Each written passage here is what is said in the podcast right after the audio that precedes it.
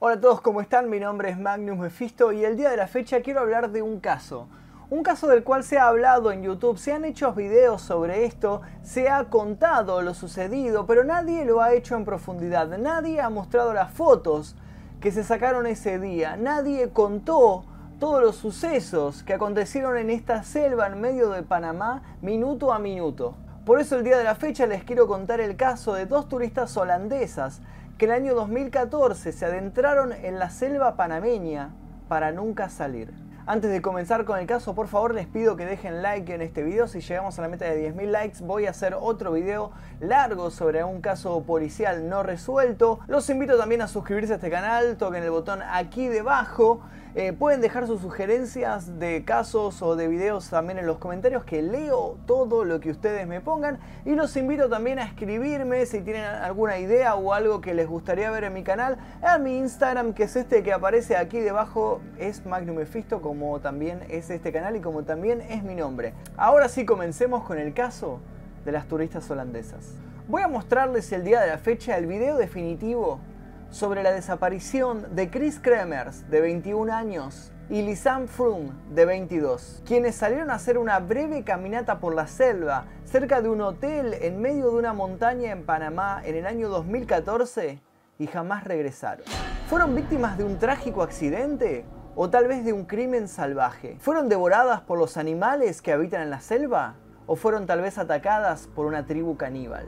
En medio de lo que parece evidencias contradictorias y trabajo policial muy fallido, las teorías han proliferado. Algunas de ellas incluso involucran lo sobrenatural.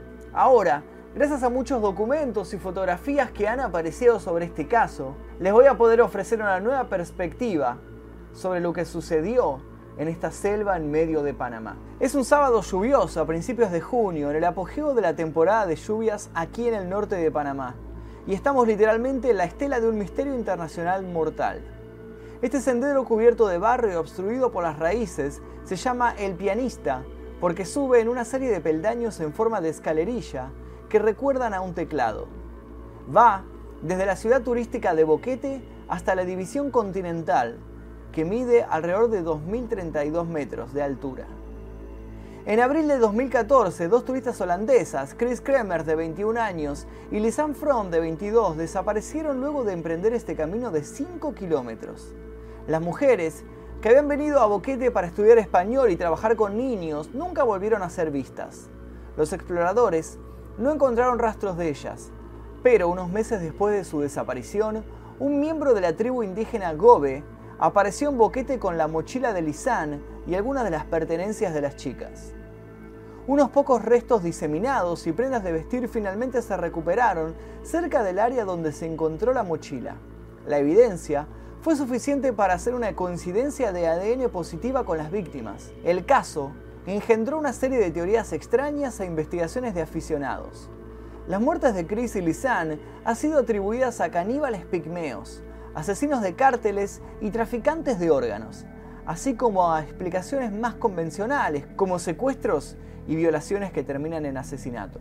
Esta investigación que estoy mostrándoles se llevó a cabo después de que el diario online The Daily Beast recibiera secretamente copias filtradas de los archivos oficiales del caso utilizados por los investigadores. Esos archivos contenían informes de autopsias, datos recuperados de los dispositivos electrónicos que las mujeres tenían cuando desaparecieron, una cámara y dos teléfonos, análisis de ADN, mapas utilizados en la búsqueda y varias cosas más, incluido el diario de Chris Kremer. En el momento de su desaparición, Chris y Lisanne estaban descansando de sus estudios en los Países Bajos. Ambas fueron estudiantes sobresalientes. Se conocieron mientras trabajaban en el mismo café en la ciudad sureña de Amersfoort, antes de decidir compartir un apartamento. Deben haber formado un buen equipo, Chris era la extrovertida, con un llamativo cabello rubio rojizo y unos fríos ojos azules. Ella también era una actriz aficionada y planeaba graduarse en la historia del arte después de su paso por Panamá. El cabello rubio ceniza de Lisanne era solo un poco más oscuro que el de su mejor amiga. Con su metro 82 de altura, ella era la más atlética de las dos. Ella había sido una estrella de voleibol en la universidad y había intentado practicar deportes más extremos como el paracaidismo y el alpinismo. Froome también tenía un lado introspectivo y se había especializado en psicología aplicada en Amsfurt. Ella también era una fotógrafa aficionada. Chris y Lisanne llegaron a Panamá para servir como trabajadoras sociales voluntarias y también para aprender el idioma español. Pero algo salió muy mal. Aparentemente, ellas llegaron a la ciudad de Boquete una semana antes de lo previsto, por lo cual las personas que las habían contactado no estaban listas todavía para recibirlas. Y el instructor asistente había sido muy grosero y nada amigable al respecto, como había escrito Chris en su diario íntimo. Todavía no había un lugar o trabajo para nosotras, así que no podíamos comenzar. La escuela pensó que era extraño, ya que todo estaba planeado desde hace meses. Escribió Chris, momentos antes de abandonar la habitación que compartía con Lisanne para ir a la caminata fatal esa mañana del 1 de abril del 2014. Mañana tratarán de contactar a la maestra principal. Esto fue una verdadera decepción, escribió pero su última entrada de registro insinúa que ya estaba deseando dejar atrás esas preocupaciones. De todos modos, se aconseja a sí misma en la última línea del diario. Ve con el flow panameño. Boquete se encuentra ahuecado en un valle rodeado de arroyos que lo protege de algunas de las peores tormentas que soplan desde la cordillera. Está a unos 40 minutos en coche de la base del volcán todavía activo llamado Baru, que también es el sitio de un parque nacional. A veces los turistas se pierden, pero generalmente vuelven a aparecer o son encontrados por grupos de búsqueda, dice el experto en esos senderos, Plinio Montenegro. El hecho de que Chris y Lisanne jamás regresaran todavía es visto como algo muy extraño en la zona. Tras la tragedia de Krimers Frun, algunos observadores sugirieron una conexión con la desaparición de un mochilero británico llamado Alex Humphrey, desaparecido durante su estancia en un albergue en el año 2009. The Daily Beast no pudo identificar ningún vínculo entre la desaparición de Humphrey y la tragedia de Krimers Froome. Hubo algunos informes de que Humphrey, quien era autista, fue visto por última vez con aspecto de desorientado en una playa a pocas horas al sur de Boquete. Lo que vale la pena señalar, sin embargo, es que en ambos casos las autoridades panameñas fueron duramente criticadas por maltratar las investigaciones. Los testigos oculares señalan que Chris y Lisanne se adentraron en el comienzo de este sendero en la soleada mañana del martes. Estaban vestidas con ropa liviana y solamente llevaban una mochila, la de Lisanne, y estaban compartiéndola entre las dos. Gracias a las fotos recuperadas de una cámara que luego encontraron en la misma mochila, sabemos que las mujeres pasaron bastante tiempo en el mirador. Están sonriendo y parecen divertirse en estas imágenes, y no hay indicios de que un tercero esté junto a ellas, aunque hay informes de que un perro local llamado Blue la siguió al menos una parte del sendero. Las características geográficas visibles en las últimas imágenes indican que a media tarde las mujeres habían dejado el pianista y tal vez accidentalmente cruzaron al otro lado de la divisoria. Estas últimas imágenes sugieren que deambulan por una red de senderos no mantenidos por guardabosques o guías afiliados al Parque Nacional Baru. Tales rastros no marcados no son para turistas, sino que son usados casi exclusivamente por pueblos indígenas que viven en las profundidades de los bosques de Talamanca. Nueve semanas después, a mediados de junio, una mujer gobe trajo a las autoridades la mochila de Lizán y afirmó haberla encontrado en la orilla del río, cerca de su pueblo de Alto Romero, en la región de Boco de Toros, a 12 horas a pie de la división continental. El contenido provocaría una tormenta de especulación en ambos lados del Atlántico. Dos sostenes, dos smartphones y dos pares de lentes de sol baratas. También una botella de agua, la cámara, el pasaporte de Lisanne y 83 dólares en efectivo. El descubrimiento de la mochila provocó una búsqueda renovada y para agosto los GOBE habían ayudado a las autoridades a localizar unos puñados de fragmentos de huesos, todos encontrados a lo largo de las orillas del río Culebra o río de la Serpiente. Las pruebas de ADN fueron positivas y también engrosaron la trama. Se identificó un total de cinco restos fragmentados como pertenecientes a Chris y Lisanne, pero los Gobe también habían enviado fragmentos de hueso de hasta tres individuos más. Aparte de las correas de la mochila, se encontró una de las botas de Lisanne y al mirar dentro descubrieron que todavía contenía el pie y alguno de los huesos del tobillo. Una de las botas de Chris también fue encontrada, pero esta estaba vacía. También se encontraron sus pantalones de mezclilla, que supuestamente estaban doblados y con el cierre subido, apoyados sobre una roca muy por encima de la línea de flotación, cerca de la cabecera del río Culebra. La condición en la que se encontraban estos fragmentos de huesos y unos pocos restos de carne que todavía se conservaban provocaron un montón de preguntas a los investigadores. ¿Por qué se han encontrado tan pocos huesos pertenecientes a las turistas? ¿Por qué no había ningún tipo de marca en estos huesos, sino que estaban completamente limpios? Y tal vez la más turbia de las preguntas es, ¿qué significaba la aparición de otros huesos humanos juntos con los restos de las holandesas? Las respuestas fueron realmente escasas. Ni los investigadores holandeses, ni tampoco los investigadores panameños pudieron esclarecer este caso. Ni tampoco pudieron ofrecer una causa para la muerte de las turistas. El gobierno de Panamá emitió un comunicado diciendo que ellas fueron arrastradas por las corrientes fluviales y que finalmente murieron ahogadas.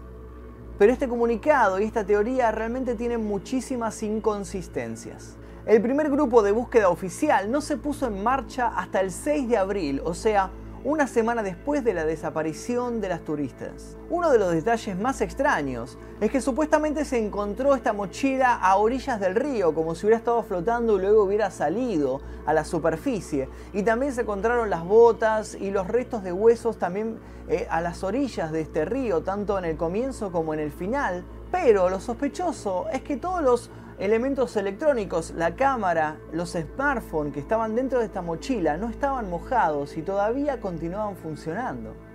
Los testigos dicen que Chris y Lisanne se reunieron con un guía local menos de 24 horas antes de que desaparecieran.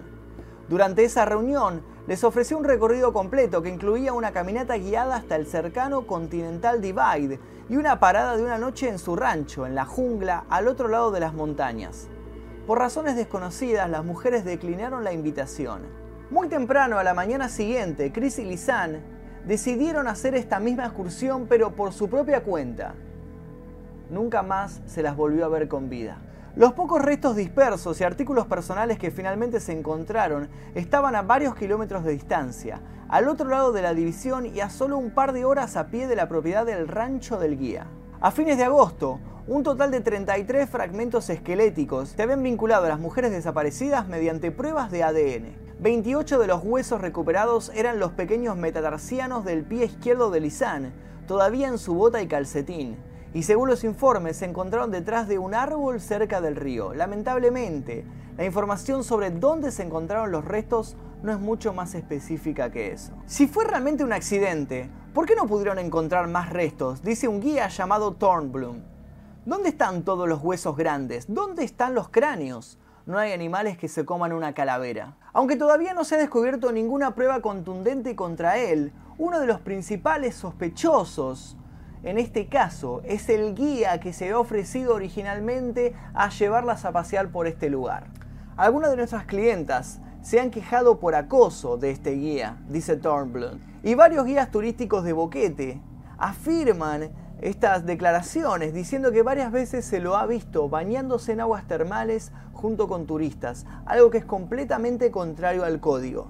El registro del iPhone de Chris, también encontrado en la mochila, muestra que la primera llamada al 112, que es el número equivalente al 911 de los Países Bajos, llegó a las 9.39 pm del 1 de abril y se hicieron más llamadas a números de emergencia los próximos días. La última llamada intentada llegó en el tercero, pero al menos una de las mujeres continuó encendiendo el teléfono de Chris a la misma hora todos los días, tal vez para verificar la señal hasta el 6 de abril. The Daily Beast recibió más de 100 imágenes tomadas de la cámara de Lisanne, con alrededor de 90 de ellas hechas al aire libre en la espesa jungla y por la noche. Si la fecha incluida en la marca de tiempo en las últimas fotos es correcta, significa que se hicieron el 8 de abril. Eso significa que cuando comenzaron los esfuerzos de búsqueda de Sinaproc el 6 de abril, una o ambas mujeres seguían vivas, sin comida ni refugio, en un lugar muy empinado, pero aún con vida. La última vez que el iPhone fue encendido fue el día 11 de abril, tres días después de que se hicieran las fotos encontradas y cinco días después de que comenzara la búsqueda. En la cresta de la división continental ahora hay un letrero resistente a la corrosión que dice fin del sendero, pasaje sin retorno. A principios de abril de 2014, cuando Chris Kremers, de 21 años, y Lisanne Froome, de 22 años, desaparecieron cerca de la cima del Divide, no había ningún signo aquí. Durante semanas tampoco hubo señales de las mujeres. Los investigadores saben que comenzaron la caminata cuando hacían un buen tiempo, a media mañana, y debieron haber llegado a la cumbre alrededor de la 1 pm. Eso les habría dado suficiente tiempo para regresar a Boquete antes del anochecer, pero por alguna razón nunca regresaron al pueblo. El letrero dice fin del sendero, porque ahí es donde termina el sendero turístico oficial de Boquete hasta la división. Pero el letrero galvanizado que marca al final del pianista no es realmente el final del camino. De hecho, hay un pasaje muy obvio, aunque asfixiado por el barro, que baja al otro lado de la cresta, solo para cruzarse con una red completa de caminos construidos y utilizados principalmente por miembros de la tribu indígena Gobe. Estos senderos sin nombre no son monitoreados o mantenidos por guardaparques. También son poco resistentes y peligrosos, especialmente durante la temporada húmeda de abril a octubre. Incluso los gobes solo los usan cuando es absolutamente necesario después de las grandes lluvias. Las mujeres solo tenían ropa liviana y no tenían comida ni equipo de campamento ni de supervivencia, lo que indica casi con certeza que no habían planeado más de unas horas de caminata en el bosque. Los defensores de una teoría de secuestro afirman que Chris y Lisanne fueron forzadas a bajar a la red de senderos nativos por un tercero, o secuestradas después de regresar de su caminata hasta la división, posiblemente mientras caminaban por la carretera de dos carriles hacia el pequeño pueblo turista de Boquete, en el valle abajo. Las fotografías recuperadas de las holandesas muestran que el día en que desaparecieron era brillante y soleado, como el resto de la semana. Los senderos habrían sido considerablemente más fáciles de caminar en ese momento, ya que los niveles de los ríos eran mucho más bajos, al menos durante los primeros días después de su desaparición. La primera docena de imágenes encontradas en la cámara parece lo suficientemente normal. Las mujeres sonríen y son alegres y ningún tercero es visible en ninguna de las imágenes. Aparte de algunas selfies tomadas en el mirador de la brecha, la mayoría de las imágenes son sacadas por Lisanne y muchas muestran a Chris caminando delante de ella en el sendero, disfrutando del sol y la belleza primordial de la selva tropical. Entonces, las cosas se ponen raras. En las últimas fotos de ese día, realmente vemos a Chris y Lisanne siguiendo un rastro indígena en el lado opuesto de la cresta, que marca la división de las cuencas hidrográficas del Pacífico y el Caribe. Las características geográficas cercanas a un lecho de río visibles en las últimas fotos las ubican a una hora de distancia de la parte superior de la división y siguen descendiendo lejos de Boquete. El analista de fotografía forense certificado por el tribunal, Kate Rosenthal, dice que las mujeres ya podrían estar perdidas en el momento en que se hicieron esas imágenes. Podrían haber tomado estas imágenes como un intento de marcar el lugar en donde ya habían estado, afirma Rosenthal, y dice que las fotografías tal vez habrán sido tomadas como un punto de referencia para no perderse. La última imagen que tenemos de la cara de Chris Kremers volteando hacia la cámara cuando cruza un lecho del río también podría ser reveladora. Su expresión facial es diferente a la de todas las otras imágenes, dice Rosenthal, después de la ampliación y mejora de la imagen. Ella no parece tan feliz aquí por alguna razón. Según el registro de llamadas de su iPhone, que también se encontró intacto con la cámara en la mochila, la primera llamada del teléfono de Chris que intenta llegar a un número de servicios de emergencia en Holanda llega más tarde esa misma noche, a las 9.39 pm, aproximadamente tres horas después del atardecer. Parece que todo salió mal cuando salieron del sendero principal, dice Rosenthal. Otros observadores han respondido diciendo que las mujeres perdidas parecen haber estado ansiosas por conservar las baterías de sus teléfonos, o que podrían haber sido víctimas de una crisis repentina que no dejó tiempo para escribir mensajes. El 6 de abril se cancela un patrón de control de señal regular y cronometrada con el iPhone, lo que lleva a especular que un accidente u otro incidente ese día dejó el iPhone de Chris con Licen, pero que le faltaba el PIN o la contraseña para usarlo.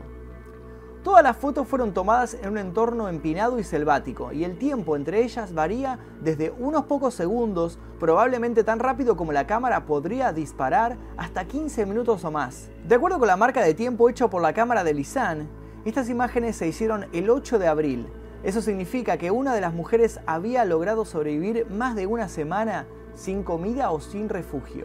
Un puñado de estas imágenes tomadas en medio de la noche en la selva fueron lanzadas a la prensa poco tiempo después de su desaparición. Al ser vistas fuera de orden y sin ningún contexto que las englobara, empezaron a disparar un montón de extrañas teorías entre las personas que las vieron. Las imágenes de la secuencia se tomaron prácticamente de la misma ubicación, dice George Reis, un analista forense independiente que ayudó a The Daily Beast con este caso. La cámara no se mueve más de unos pocos metros de una toma a otra, dice Reis, quien descarta las especulaciones de que las mujeres estaban intentando usar el flash de la cámara como fuente de luz.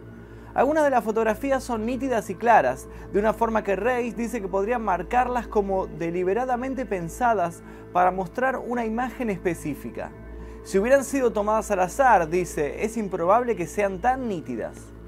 Well dice que una posible lesión fatal para Chris pudo haber sido la razón por la cual se hicieron esas extrañas fotos nocturnas.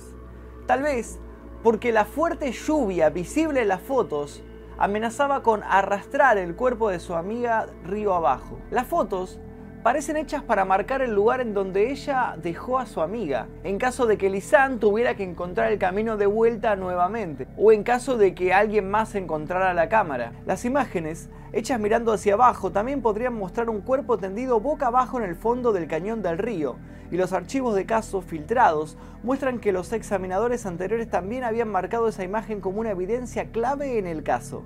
Reis también ve evidencia de lo que parece ser una estructura hecha por el hombre, visible en el fondo de al menos una de las fotos. De acuerdo con el especialista en supervivencia Whale, la forma, el ángulo y la ubicación de las líneas convergentes identificadas por Reis se parecen sospechosamente a los notorios puentes de monos utilizados por los indígenas Gobe para vadear ríos locales. Well piensa que uniendo toda la evidencia podemos deducir que Chris sufrió un accidente, que posiblemente cayó intentando cruzar el río a través de estos puentes de mono. El guía de turistas Plinio Montenegro sabe de primera mano lo peligroso que puede ser utilizar estos puentes de monos para cruzar el río. Siempre tienes miedo de cruzarlos, dice. Los cabres superiores se mueven y te hacen perder el equilibrio. Incluso los mismos indígenas que los construyeron mueren utilizando estos puentes. Una última pieza de evidencia forense encontrada al final de esta investigación podría contener una pista muy importante sobre el destino de Lisanne. Frank Van de Gut, el médico holandés que trabajó en el caso y se fue con un grupo de búsqueda a Boquete, dijo a The Daily Beast que el examen final de los huesos del pie izquierdo de Lisanne Froome que se encuentra intacto y dentro de la bota, mostró múltiples fracturas de los huesos del metatarso. Según los informes oficiales de la autopsia, esas fracturas solo podrían haber sido causadas por una caída desde un lugar alto, posiblemente mientras Lisanne todavía estaba viva. Aproximadamente dos meses después de la desaparición, los grupos de búsqueda descubrieron pantalones cortos de jean lavados a la piedra de Chris Kramer que yacían en una estrecha lengua de tierra entre dos poderosos afluentes que fluían muy rápidamente.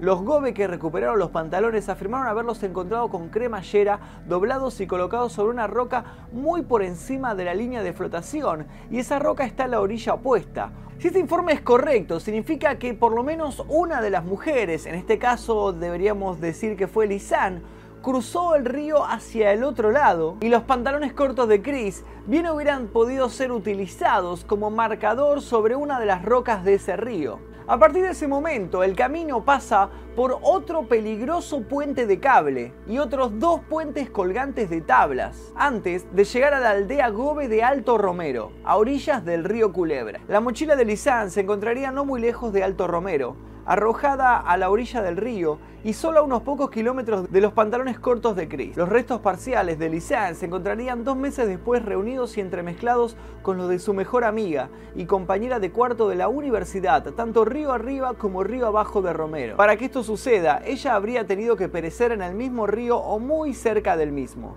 Cuando el iPhone se encendió por última vez el 11 de abril, ese pudo haber sido su último esfuerzo para obtener algún tipo de ayuda, sabiendo que ya no podía esperar más. Hay una historia contada actualmente entre los nativos gobes locales que hablan de que las noches lluviosas todavía se puede escuchar los gritos y los pedidos de ayuda de las turistas holandesas entre los cañones del río Culebra.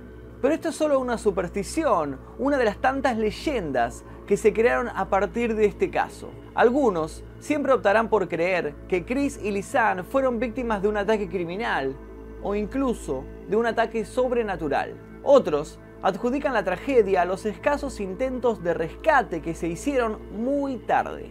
Pero el guía turístico Plinio señala al único villano de esta historia.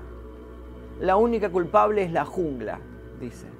Con el tiempo se filmó una película basada en este caso, llamada Green Inferno, que plantea la idea de que las turistas fueron víctimas de la tribu caníbal que habita en ese lugar.